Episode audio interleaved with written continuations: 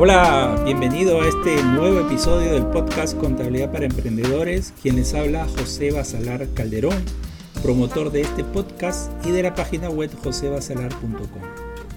Este es nuestro primer episodio del año 2021 y este es un año de retos personales, retos para la empresa y en general para la humanidad.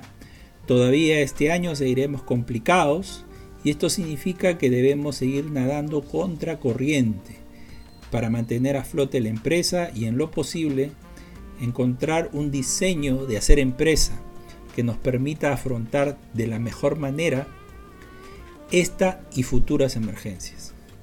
Es por ello por lo que recurro a la pirámide de Maslow, que considero puede ser un buen punto de partida para establecer las bases y criterios para llevar adelante un emprendimiento o en todo caso consolidar una empresa en marcha. Antes de desarrollar el tema, como siempre, quiero recordarles que nos pueden seguir a través de las redes sociales de Facebook o Instagram como jbc.escuela virtual o directamente aprovechar el contenido que se encuentra en nuestro sitio web como un blog, revista o también escuchar el podcast que está habilitado, configurado para que lo puedan escuchar desde su celular y acceso a nuestros cursos virtuales brindando siempre el conocimiento puntual y práctico. Bien, empecemos haciendo una breve reseña sobre Abraham Maslow, ya que él es quien ha hecho este aporte de la pirámide. ¿Quién fue Maslow? Maslow fue un psicólogo estadounidense nacido en 1908 y murió en junio de 1970 a los 62 años. Es hijo mayor de siete hermanos de padres emigrantes. Estudió psicología en la Universidad de Wisconsin. Inició su línea de investigación estudiando el comportamiento sexual y la dominación de los primates. Obtuvo su maestría en 1931 y se doctoró en 1934. Es ahí, en ese año, que propone la teoría psicológica de la jerarquía de las necesidades. Y de 1900 a 1937 a 1951 se desempeñó como profesor en el College de Brooklyn de Nueva York. A lo largo de su carrera conoció y admiró profesionalmente a muchos personajes de la psicología, psicoanálisis, antropología, filosofía, psiquiatría y neuropsicología. Y fue profundizando en la psicología humanista, conociendo a Kurt Goldstein, quien le introdujo en el concepto de la autorrealización. Y esto lo llevó a formular la teoría de las necesidades. Bien, ahora veremos qué cosa es la pirámide de Maslow, que es materia de este episodio. Maslow graficó las necesidades a través de un triángulo que contenía una jerarquía de necesidades. Así tenemos necesidades humanas, psicológicas y físicas.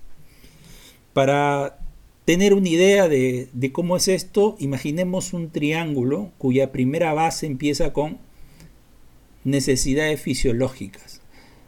A esto se refiere la alimentación, la respiración, el descanso, el sueño. Esto es lo primero que el ser humano debe satisfacer. Esto se refiere a aquello que es instintivo, vital en el ser humano. Entonces, lo primero que uno debe cubrir es esas necesidades fisiológicas. En el segundo nivel, siempre mirando el triángulo, tenemos las necesidades de seguridad. ¿A qué se refiere esto? A que debemos satisfacer, tener o gozar estabilidad, orden, cobijo y la propia seguridad. Vale decir aquí lo que se busca es que nosotros tengamos estabilidad y protección frente a cualquier adversidad, el medio ambiente o agentes externos o en general eh, todo aquello que nos permita tener cierta estabilidad y, y como consecuencia también seguridad. Necesidades de aceptación social.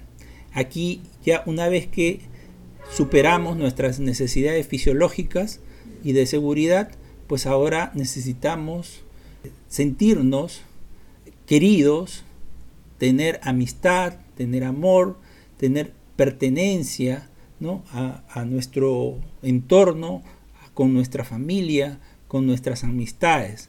De esa manera, esta aceptación social nos va a permitir satisfacer las necesidades psicológicas que todo el ser humano necesita.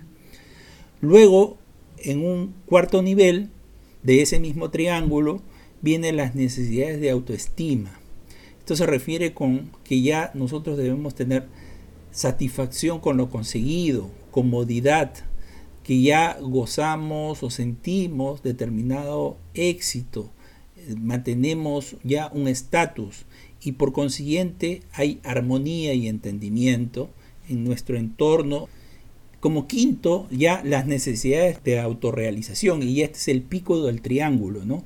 el borde, el extremo del triángulo superior, para que ya nos sintamos autorrealizados, ya nuestro pensamiento y nuestro entorno goza ya de moralidad, nos sentimos creativos, somos espontáneos, hay una autoestima, nos queremos tal como somos, tal como lo que hemos logrado también. En general sentimos cierta armonía y paz interior y también satisfecho con lo que a nuestro entorno también le generamos. Entonces ahí tenemos eh, visto en un triángulo las necesidades fisiológicas de seguridad, de aceptación social, de autoestima y de autorrealización.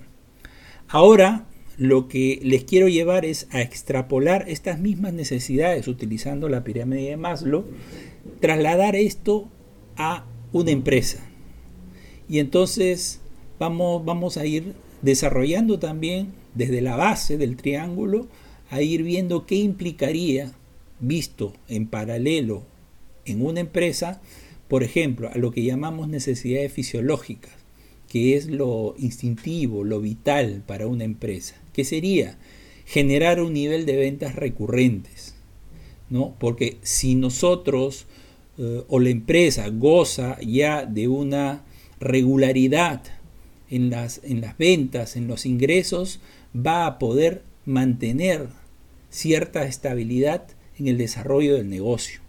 Pero si estas ventas son muy de picos, hay bajas y altas, obviamente puede haber un determinado bajón, tal vez temporal por, por la naturaleza del rubro, pero en general lo que debemos de sentir es que ya hay una recurrencia en las ventas y, y si esto llegamos a cubrirlo, obviamente al principio, mientras una empresa recién está constituida, esto puede tener o tomar determinado tiempo, pero una vez que ya comienza la línea ascendente, por ahí algunos meses hay una bajada, pero en general la tendencia va en crecimiento. Ese significaría ir a una cubrir una necesidad fisiológica de la empresa, ¿no? Si hay un nivel de ventas recurrente, debería, lo que siempre he hablado, haber niveles de, de caja también crecientes porque si no hay liquidez en la empresa, es, es bien difícil hacer negocio, hacer empresa, porque los recursos financieros, vale decir de efectivo, sea eh, en caja o en cuentas corrientes, es necesario tenerlo porque eso me, me, va a permitir generar o adquirir nuevos productos o materias primas, si soy el caso de una empresa industrial, comprar los insumos, fabricar mi producto o adquirir los productos de mi proveedor mayorista y revender ese producto si se tratase de una empresa comercial. Y entonces esto me debe permitir generar niveles de caja creciente, este nivel de ventas recurrentes que le hablaba en el punto anterior. Porque habiendo liquidez voy a poder generar esa rotación de productos. Y eso, al haber rotación de productos, obviamente yo cuando vendo, vendo con un margen. Entonces ese margen es el beneficio que me va a ir dejando esta comercialización. Y eso va a ser bueno. Hay liquidez y por tanto habrá rentabilidad. Y también lo que es importante dentro de las necesidades fisiológicas dentro de una empresa es buscar siempre minimizar los costos fijos y que mayoritariamente sean los costos variables, ¿no? que se den costos variables. Hay que ir a esa tendencia. Y eso creo que ya lo hemos aprendido en este año 2020 que culminó. Si una empresa tiene demasiados costos fijos, vale decir, tiene mucho alquiler, tiene servicios con los que necesariamente ya estaban contratados y tuvo que pagar recurrentemente. Al caer las ventas, ese nivel de pagos no va a caer, porque es un, un egreso fijo permanente. Pero si eso lo hubiese convertido en un costo variable, si no vendo, no tengo que pagar. Entonces eso es lo que se acomoda mejor ante esta, esta circunstancia y ya avisorando a futuro con algunas emergencias que se pudieran presentar. No sabemos si habrá otra pandemia, se anuncia mucho que tenemos un problema de cambio climático, todavía los países no se ponen en, eh, no concuerdan para mantener políticas estables frente a ese cambio climático, entonces no sabemos de aquí en adelante también podrá ahí podría venirse una emergencia climática y qué vamos a hacer. Si nuestros son costos fijos vamos a tener problemas. Entonces hay que ir, como lo digo, a ir minimizando los costos fijos y que más bien sea la mayoría sean costos variables. Una vez que entonces reunido estas necesidades fisiológicas de la empresa, con lo cual me va, a me va a permitir tener cierta operatividad, podríamos trasladarlo a lo que es las necesidades de seguridad. Y aquí podríamos mencionar lo que es la recortación de marca y el reconocimiento del mercado a los productos o servicios, dependiendo si genero, vendo productos o servicios, y que favorezca la proyección de la empresa en el tiempo. Si yo ya voy teniendo un reconocimiento de mis productos en, en el mercado, la marca de la empresa también va siendo reconocida, eso me va a dar cierta seguridad de que a través del tiempo los clientes me van a tener siempre en su cabeza y como primera opción para adquirir esos productos o servicios. Y eso le da seguridad a la empresa. Otro, podríamos mencionar, el beneficio a los accionistas que sea recurrente y aceptable frente a otras inversiones. Entonces, que los accionistas de la empresa vean permanentemente que esta empresa siempre les da algún nivel de, utilidad y que ese nivel de utilidad es en un porcentaje aceptable frente a que si ese dinero que pusieron en la empresa lo hubiesen invertido en otras opciones de inversión. Entonces, si otras opciones de inversión le dan un porcentaje de rentabilidad, que sé yo, del 5, 10%, 12%, 15%, mientras que la empresa me está dando 20, 18, 25, entonces la empresa le da, en este caso al accionista, un nivel de seguridad de su inversión. Otra de las necesidades podríamos mencionar que los trabajadores se identifican con el proyecto empresarial y de igual manera ellos para la empresa o hacia la empresa lo consideran en un buen lugar para trabajar. Esto que me va a permitir como seguridad para la empresa que no voy a tener problemas con el personal.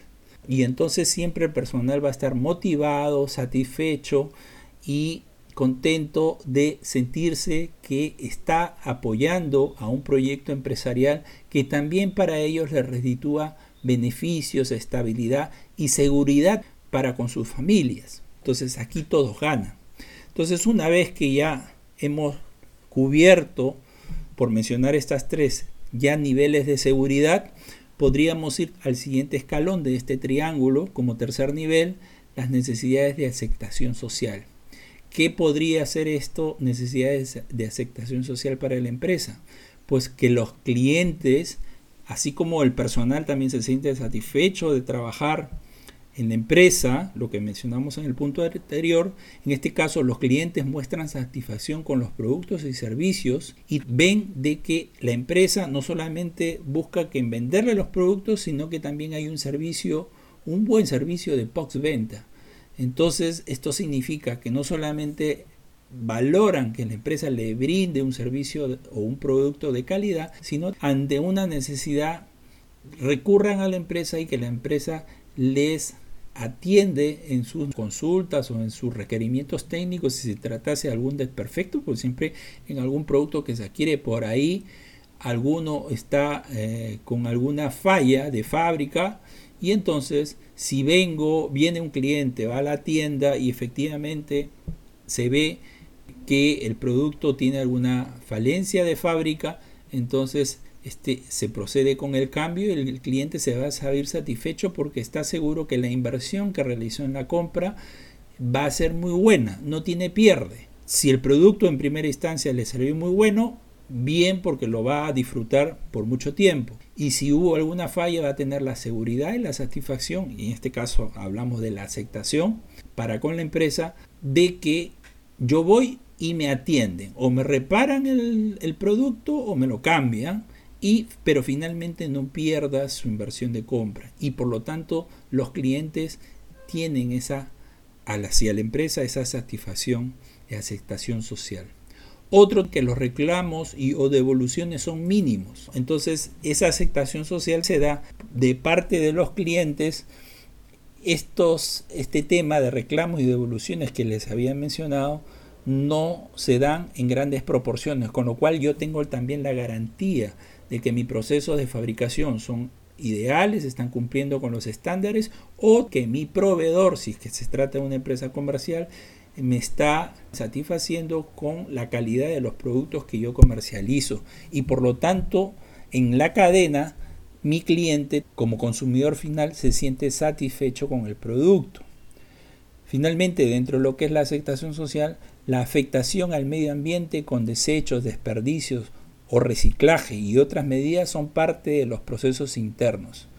Como les mencioné, vivimos en un entorno en donde ya cada vez se va materializando la necesidad de estar acorde con la protección del medio ambiente y por lo tanto minimizar desechos, minimizar desperdicios, reciclar todo lo que sea posible y hacer dar a conocer a, mis clientes y ante en general la sociedad que soy una empresa que protejo el medio ambiente y que todos mis procesos internos van de acorde con esa política. Eso va a permitir que yo, la empresa, eh, cumpla con esa necesidad de aceptación social. Como cuarto nivel dentro de ese triángulo empresarial, podríamos mencionar dentro de lo que es las necesidades de autoestima, que la empresa cumpla con las normas laborales, tributarias y contables, evitando contingencias. Si la empresa es un buen entorno laboral, significa también implícitamente que está cumpliendo con las normas laborales, porque el personal se siente satisfecho y se siente que la empresa les, cubre todas las expectativas laborales de acuerdo a ley.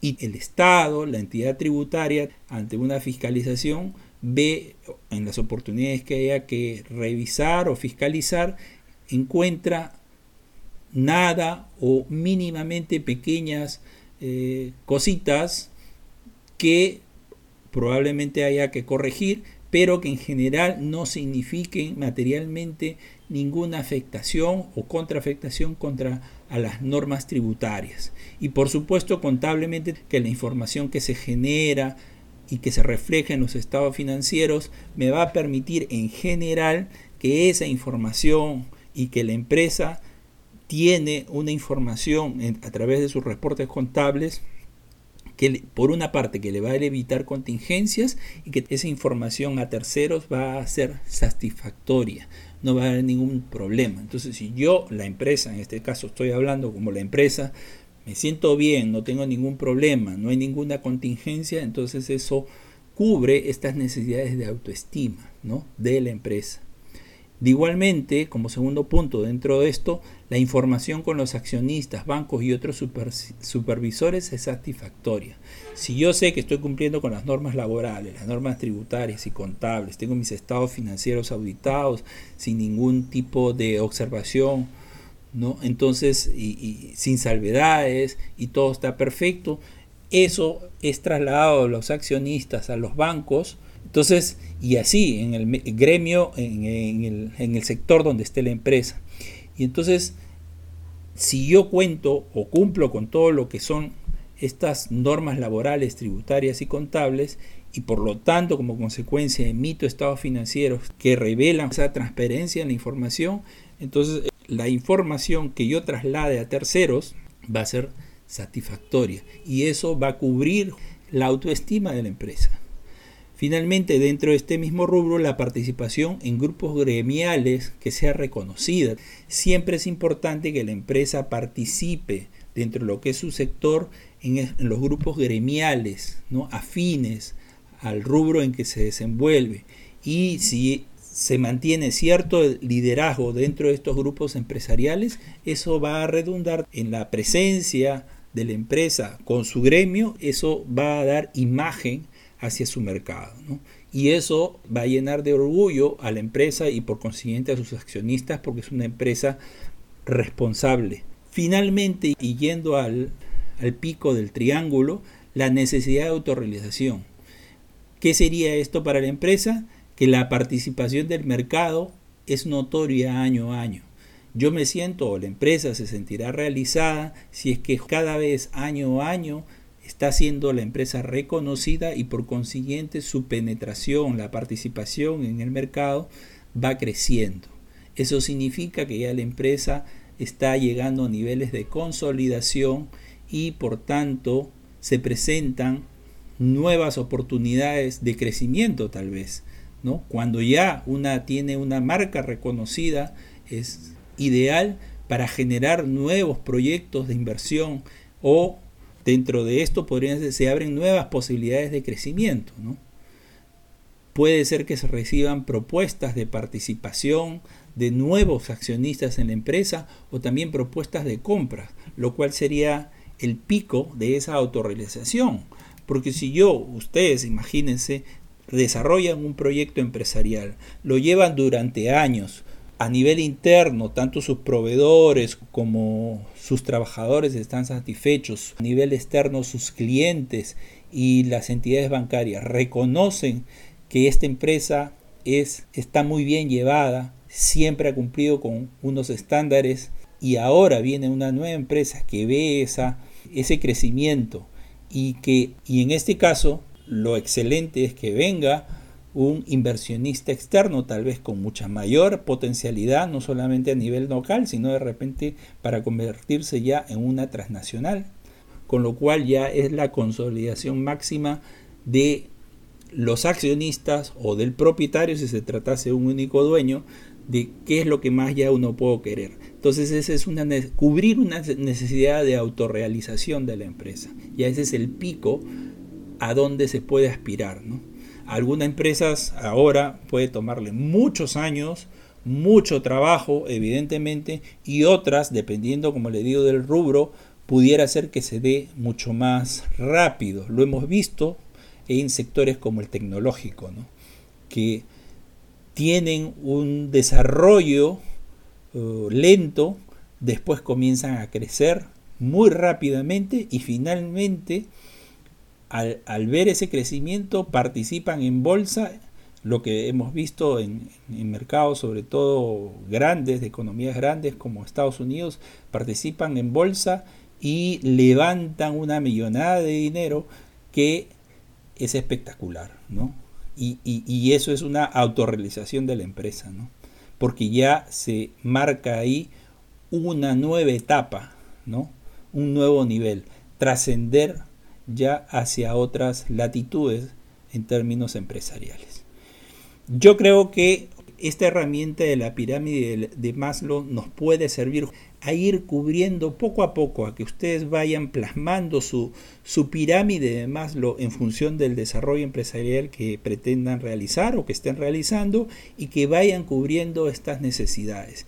Y en la medida que vayan cubriendo estas necesidades, van a ir desarrollando todo un camino hacia la autorrealización y finalmente llegar a esa cúspide que sabe Dios, ojalá se dé pronto en cada uno de sus negocios para quienes ya tienen un proyecto empresarial consolidado o aquellos que estén pensando realizar. Pero es ahí donde debemos que apuntar. Bien, hasta acá es el episodio de hoy. Espero que les haya gustado y para cualquier consulta pueden, como les digo, entrar a la página web y ahí hay un formulario de contacto.